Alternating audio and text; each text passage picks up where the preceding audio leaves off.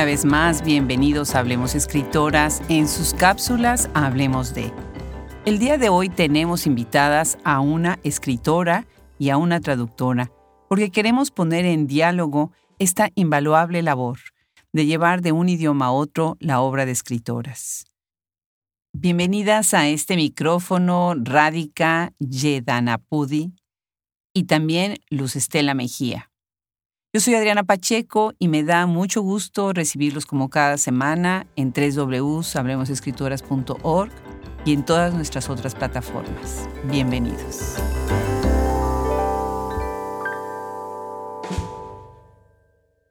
Una de las maravillas de nuestras cápsulas Hablemos de es que nos da oportunidad a sentarnos en conversaciones muy ricas sobre diversos temas y el día de hoy yo quiero invitar a este micrófono a dos personas que entre ellas colaboran y una de ellas me ha ayudado muchísimo a abrir y extender esta red tan grande. Bienvenidas, Rádica, bienvenidas, Luz. Qué gusto, qué gusto tenerlas aquí en este micrófono. Uh, muchas gracias, Adriana. Muchísimas gracias por la invitación. Estoy muy contenta de estar aquí con ustedes. Soy Luz Estela. Igualmente yo estoy muy agradecida a ti Adriana. Al contrario, al contrario, pues Radica Yedena Pudi. Sí. Tú nos abriste la puerta a ir a la India y ahora tenemos el podcast con el maravilloso Siddhartha y su proyecto Español por Dentro. Y bueno, pues fue gracias a ti que estás en Canadá y hablaste con alguien en la India sobre un proyecto que se da en Estados Unidos. No sabes qué agradecida estoy contigo y bueno, pues cuéntanos un poco, em, empecemos con tu trayectoria como traductora emergente de español e inglés y hindi, por supuesto, ¿verdad? Sí. Bueno, tenemos que remontarnos un poco a los 80, porque en esa época a, a mi padre le asignaron de la India a los Estados Unidos, precisamente Santa Bárbara, en California y me quedé ahí durante dos años y tenía, digamos, el primer contacto con, con los hispanohablantes. Y en esa época había muchos jóvenes mexicanos en la escuela secundaria, también los salvadoreños. Y recuerdo que alguna vez una de las estudiantes me, ah, me enseñó a decir te quiero en español. Oh, Una frase muy bonita y que no llegué a usar en esa época, pero ese te quiero convirtió en un amor por el idioma. Así que mm, empecé ahí, pero me he tardado mucho en hacerme traductora. Ah, de hecho, todo este proceso empezó hace, hace ocho años. Y Ah, me puse a, estudiar español en la Universidad de ah, British Columbia, aquí en Vancouver, y, luego hice un curso de traducción en la misma universidad, y, pero todo eso realmente no podía hablar bien en esa época porque todavía tenía el habla. Y entonces decidí ah, ir a un país hispanohablante y recibí la invitación de una amiga que vive en Zaragoza, España. Y así que me apunté al curso de español en Zaragoza y de ahí empezó todo. Qué maravilla. Y quien nos presentó contigo fue Dorothy P. Snyder, ¿verdad? Ella fue la que te contó de Hablemos Escritoras. Sí. Qué maravilla, qué maravilla. Luz Estela Mejía, tú naciste en Colombia, en Manizales. Tenemos buenísimas escritoras de Colombia en el proyecto. Cuéntanos un poco, tú vienes de la escritura y también de la biología marina. Fue, tú no sabes eso, pero fue mi primera intención cuando acabé la, el high ah. school, la preparatoria, estudiar biología marina. Ah, qué maravilla.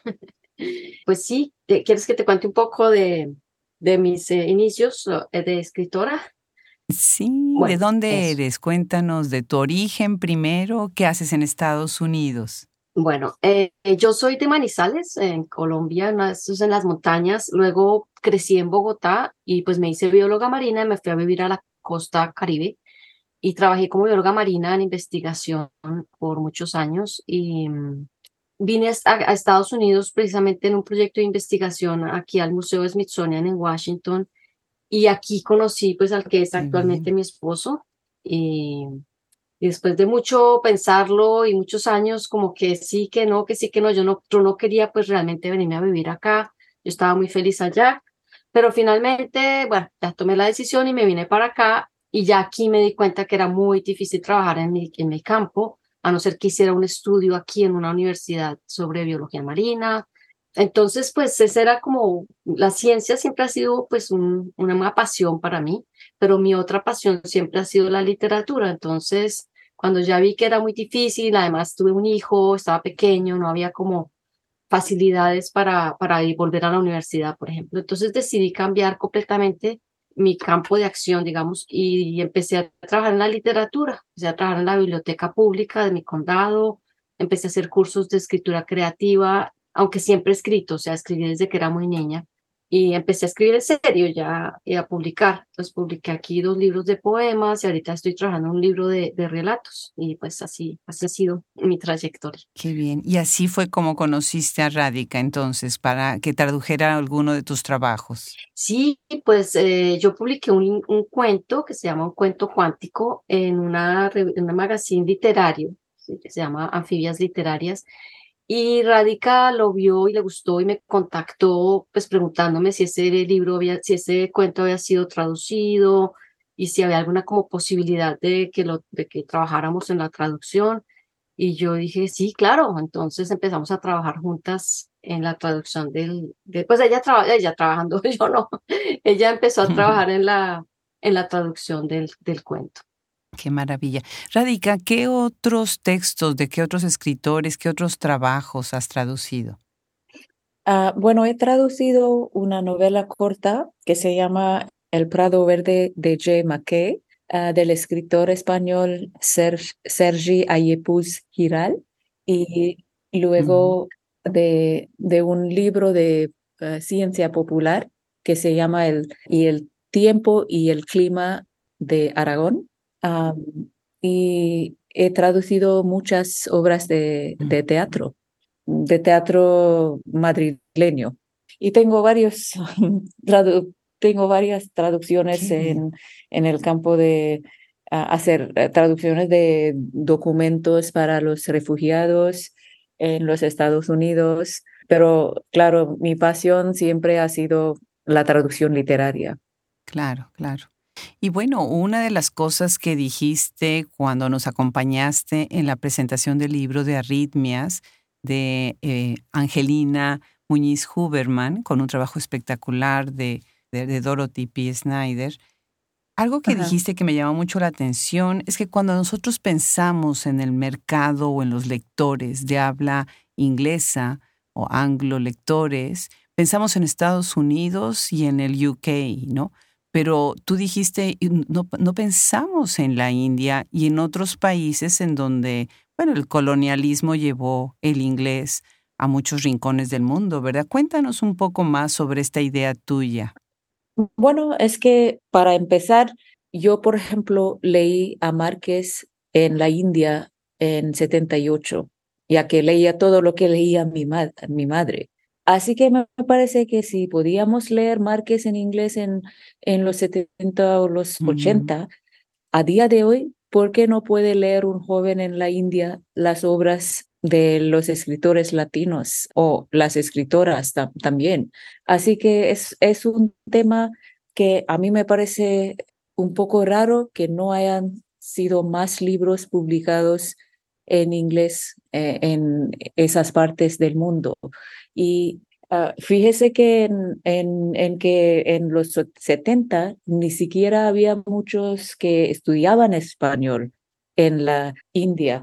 Así que había todavía, a pesar de eso, había lectores que leían en inglés y le daba igual que, que el mundo de la novela mm, se, se basa en, en América Latina o donde quiera fuera.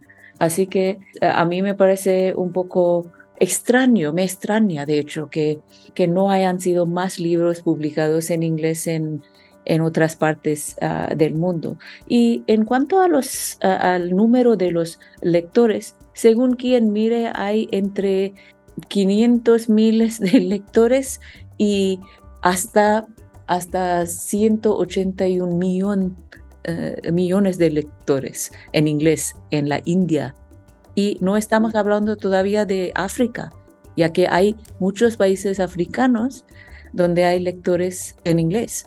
Así que es un... Em, a mí me parece que el mercado eh, todavía no ha hecho caso de los lectores inglés em, que leen mucho en inglés. Y, por ejemplo, te he hablado sobre Siegel Books, que publica libros en, de Calcuta, y ellos publican libros traducidos de varias partes del mundo de, libros de, del este de Europa, de, del mundo árabe, y lo veo, realmente me, me extraña la situación. Claro, claro, estoy de acuerdo. Y ahorita que mencionas África, es muy importante lo que estás diciendo. Nosotros hicimos contacto con una investigadora, Sara Quesada, es nuestro episodio 385, los invitamos a escucharla porque está haciendo precisamente una revisión de los vínculos entre traductores, entre escritores, escritoras, textos y todos los diálogos que hay con estos países africanos y Latinoamérica, Estados Unidos, la península ibérica. Así que es muy interesante lo que dices y muy importante. Luz, en el momento en que tus libros, tus obras están traducidas, tú estás atravesando entonces ya a otro espectro. ¿Qué es lo que esperas tú de, del lector-receptor en leerte a ti en otros idiomas?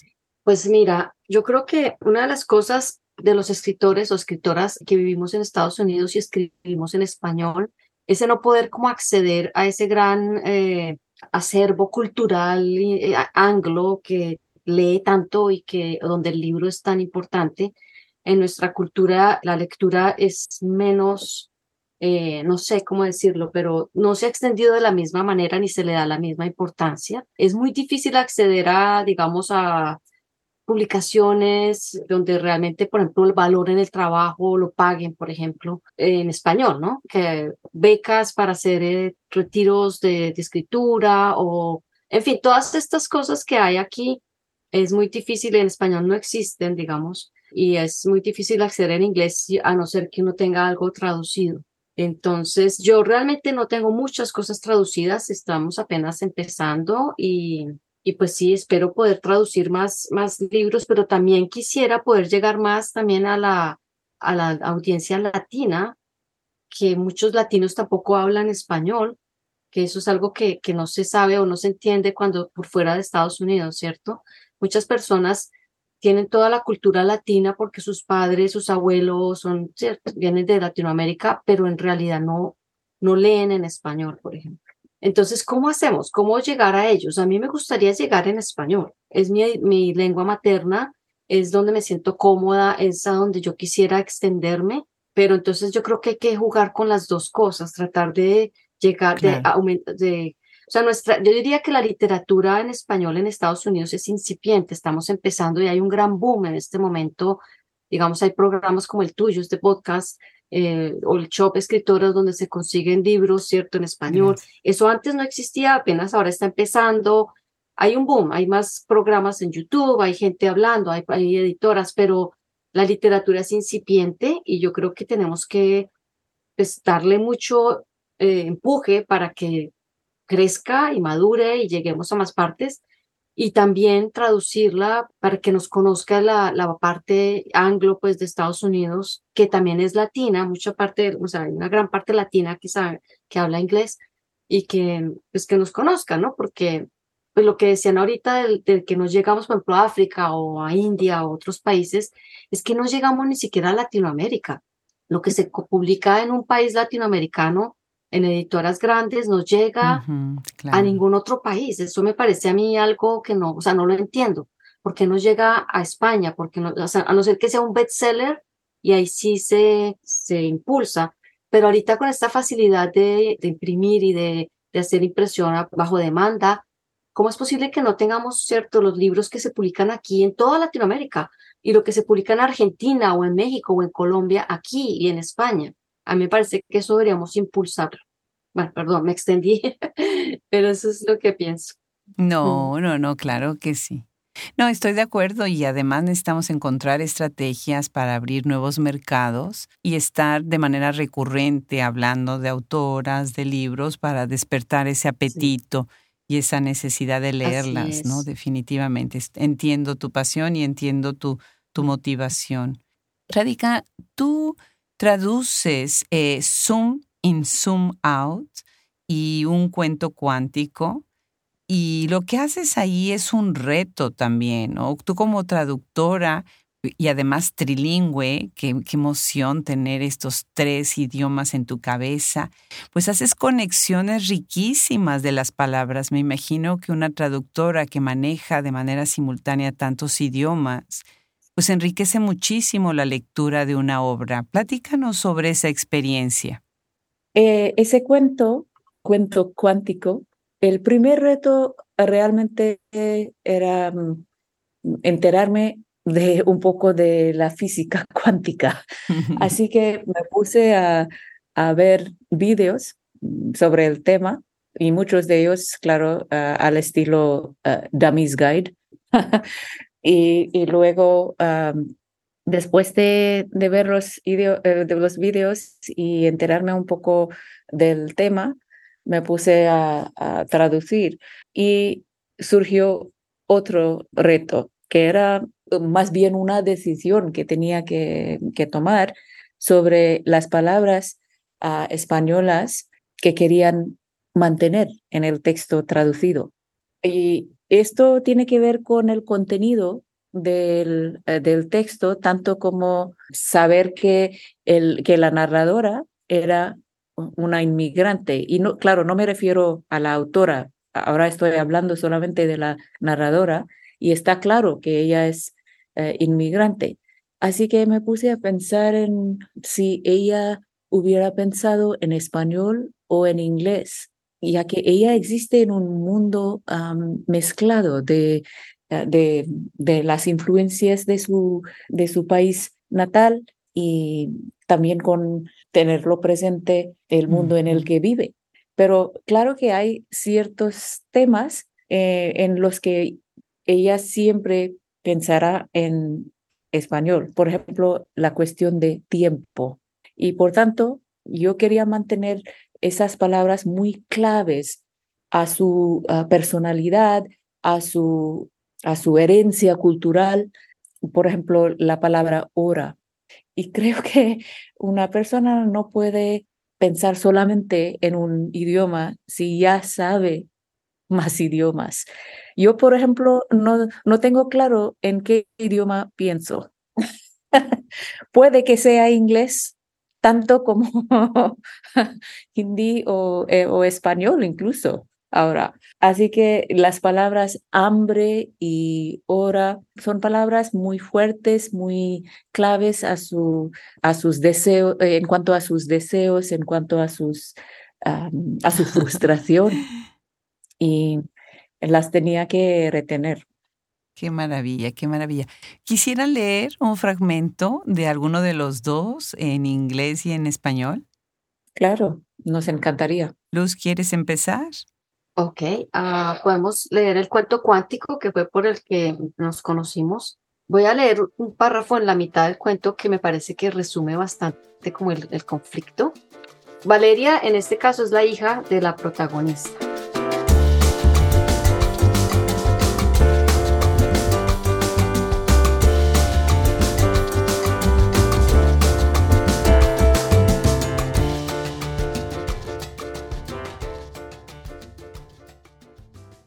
Cuando Valeria llegó a la edad escolar, sus padres decidieron cambiar de horizontes, pues su país en permanente equilibrio inestable estaba manejado por seres que podrían llamarse estáticos, para quienes la física cuántica era solo un principio de gran incertidumbre y nada de ganancia.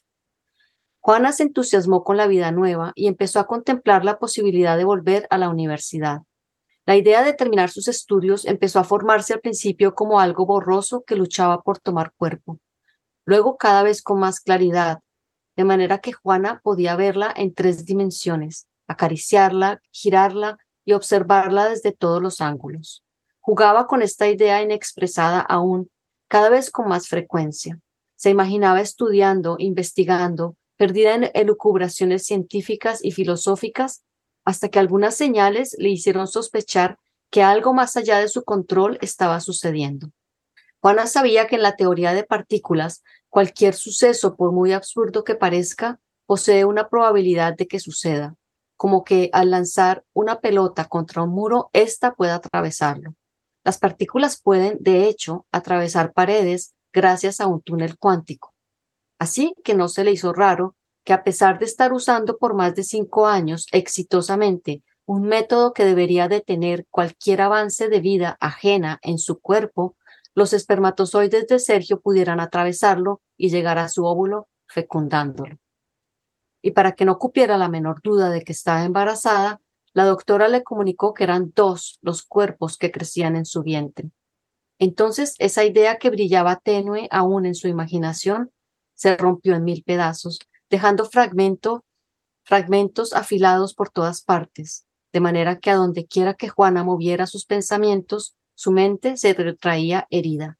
Era como caminar descalza por la cocina, en cuyo piso se esparcieran los fragmentos de un vaso de vidrio. Pero no todo era dolor y sangre.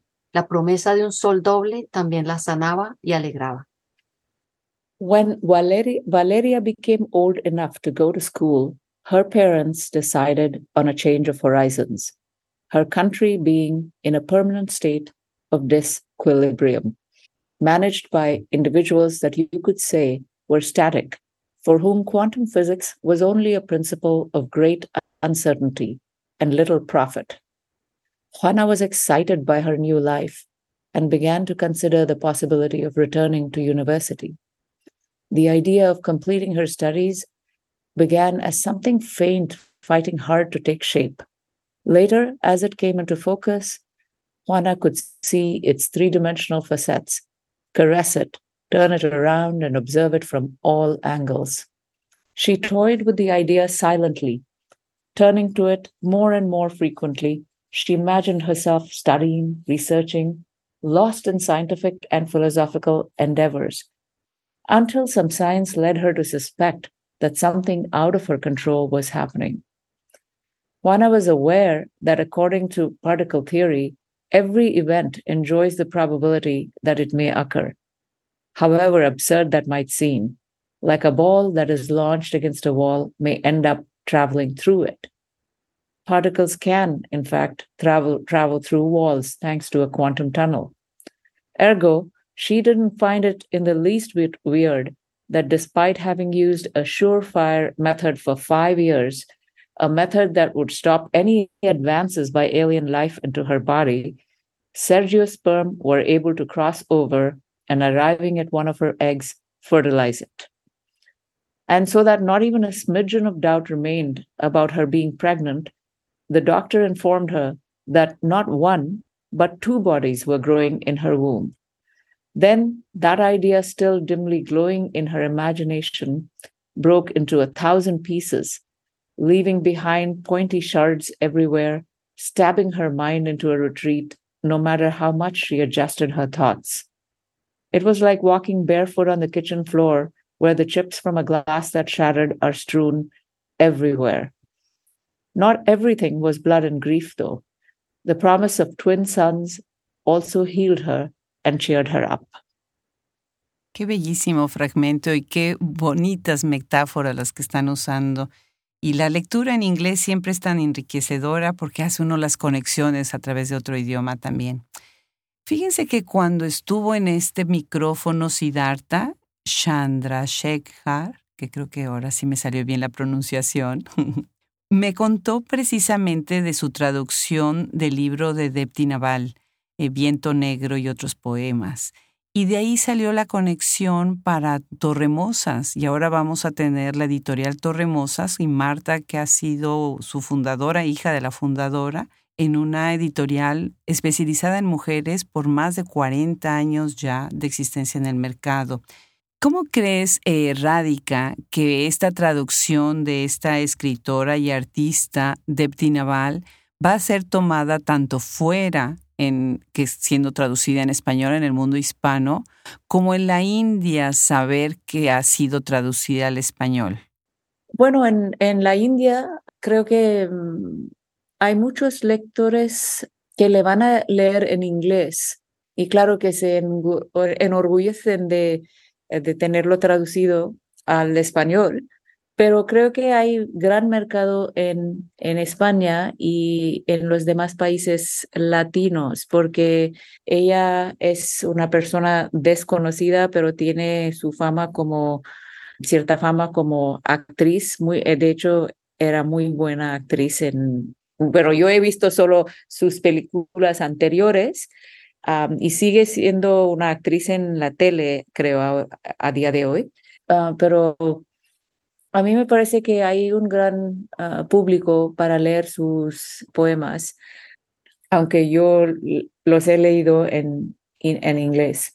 Y por lo general diría que hay una gran oportunidad para ese intercambio de, de, la cultura a través de la escritura de, de las mujeres. Si puedo hablar un poquito de, los poemas de Elena Salamanca, Salamanca ella es, eh, es, poeta salvadoreña y creo que es, la, es casi pasa igual con la experiencia que he tenido con sus poemas, es que me han chocado los temas por lo parecidos que son a los temas, temas importantes en las ah, vidas de las mujeres Ah, de la India, porque habla, claro, de la misoginia y también de, del patriarcado, trata de, de, esos temas.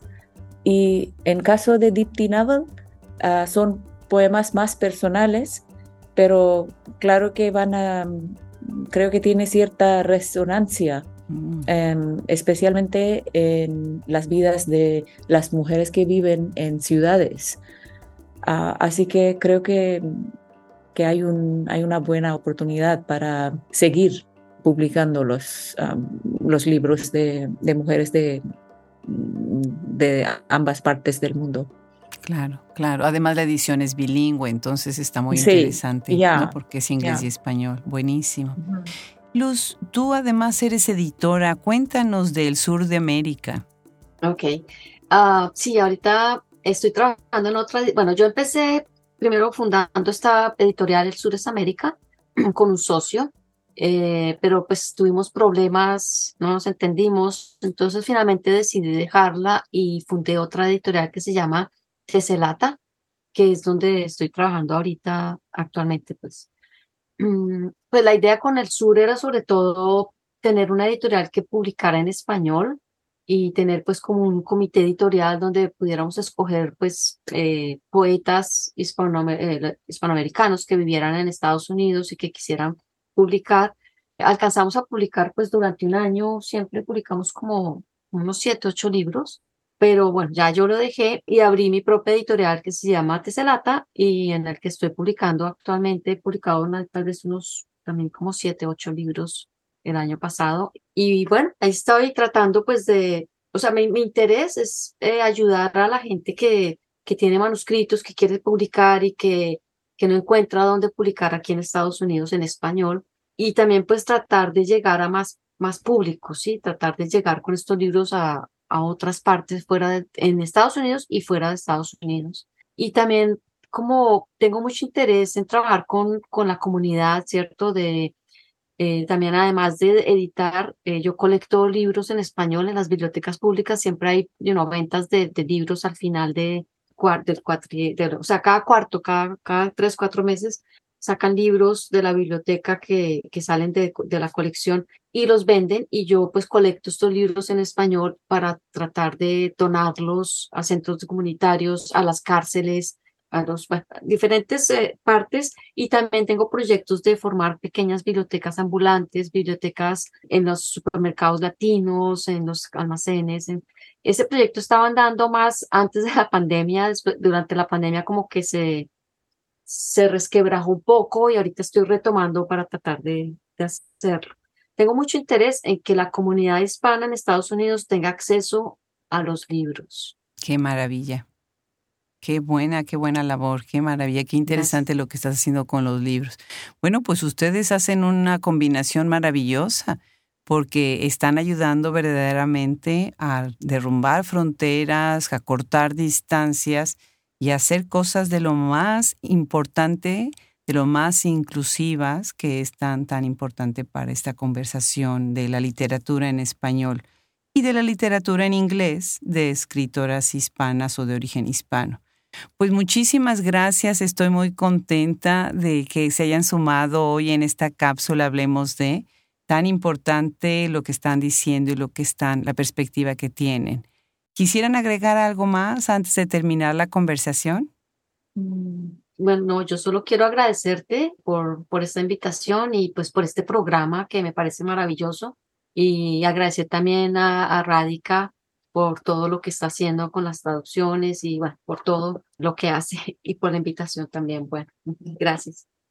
A, mí también me gustaría agradecerte, Adriana, y si me permite añadir un tema más, es que creo que los lectores en la India todavía tienen gustos muy clásicos, porque de hecho han leído poco de los libros españoles mm, traducidos. así que a mí me gustaría ver más libros de, de las escritoras latinas, pero también por lo general más libros actuales. Es que nos falta esa lectura porque tenemos una idea fija de, por ejemplo, de, de Márquez, de, de Remedios, uno de los personajes más increíbles en, en la literatura. Y tenemos, ah, yo, por ejemplo, en la juventud y en la niñez tenía esa idea de la mujer latina que era siempre, me parecía que Remedios era el, esa, la ejemplar de, de toda, la, toda mujer latina. Y claro que quiero que se enteren de, ah, de más de ello. Qué bonito ejemplo, me encantó. Pues sí, sí, además, bueno, Remedios es un personaje cautivante, entonces podría, puedo entenderlo. Muy bien. Pues gracias a las dos, un abrazo enorme desde Austin, hoy con unos vientos enormes allá afuera de este estudio. Y bueno, pues un abrazo hasta Nueva York y hasta dónde estás tú, Luz, ¿dónde estás? ¿Qué nos dijiste? Estoy en Virginia, en el área metropolitana de Washington, D.C. Excelente, excelente. Un abrazo muy grande y muchas gracias de nuevo. Bueno, gracias. Gracias. Un abrazo. Un abrazo. Pues esta ha sido una cápsula más, hablemos de, en donde tuvimos el gusto de conversar sobre la escritura y la traducción, llegar a otros espacios, cruzar otras fronteras. Yo soy Adriana Pacheco y me da muchísimo gusto recibirlos en este canal, en este podcast, en esta enciclopedia. Y si viven en los Estados Unidos, visiten nuestra tienda Shop Escritoras. Gracias a ustedes estamos creciendo poco a poco, llegando a todos los rincones de Estados Unidos y el mundo. Muchas gracias y nos vemos en el próximo episodio.